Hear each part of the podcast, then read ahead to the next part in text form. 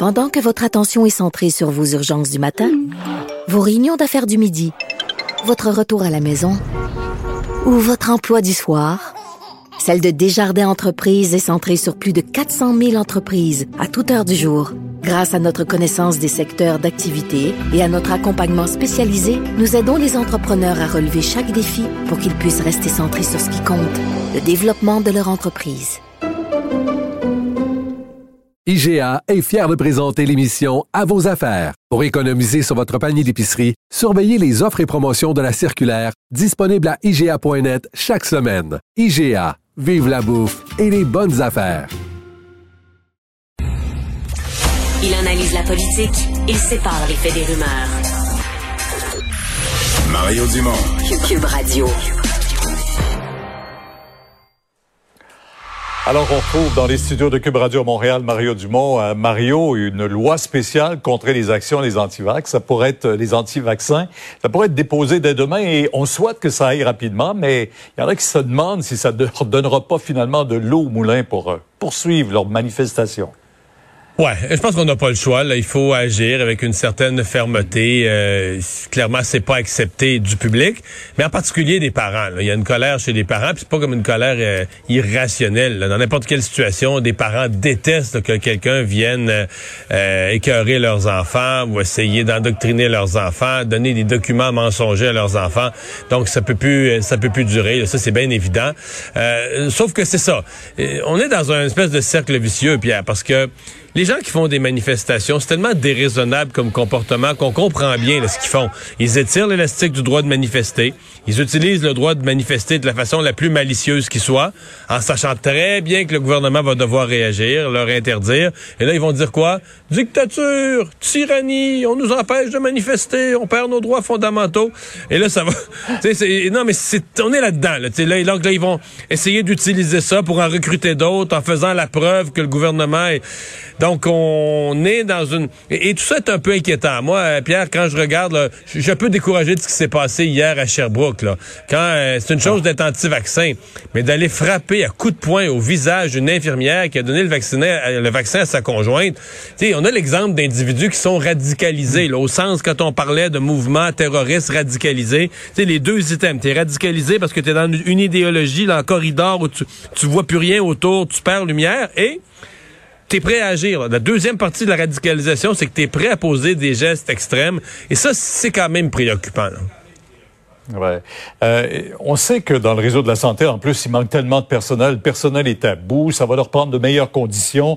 Le ministre de la Santé euh, doit demain, en tout cas, présenter un, grand plan pour tenter d'inciter les infirmières. Il en manque quoi? 4 000, 5 000 selon d'autres. on veut les ramener au bercail.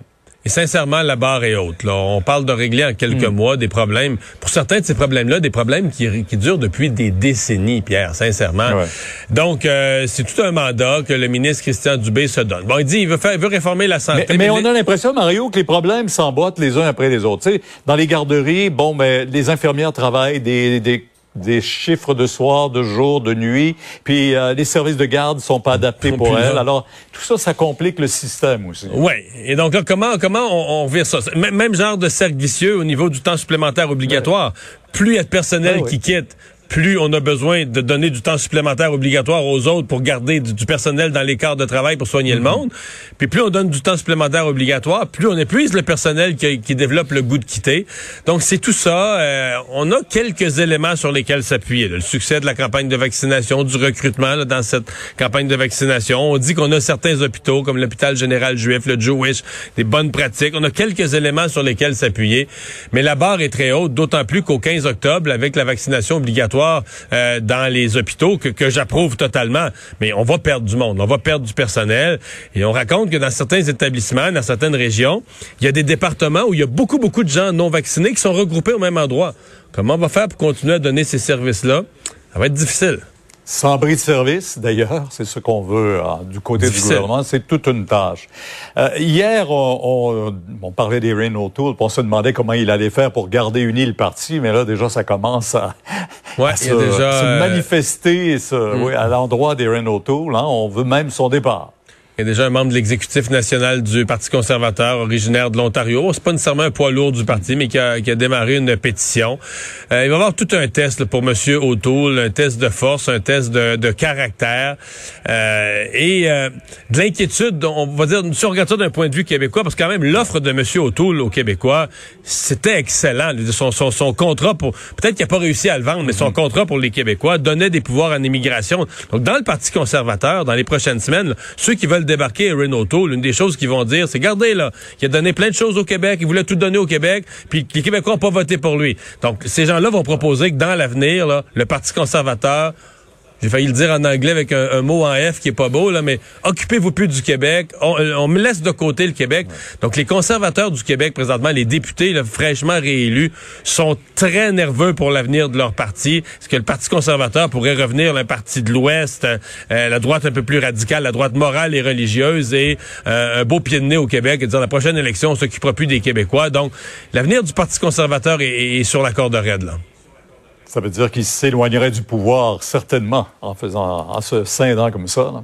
Ouais. Non, mais eux, diront, eux diront, on a fait ça pour le pouvoir cette fois-ci, puis on ne l'a pas plus. Donc, c'est ça les déchirements internes dans un parti. Et à mon avis, au Parti conservateur, ils seront comme on n'a pas vu depuis mhm. très longtemps à l'intérieur d'une formation politique.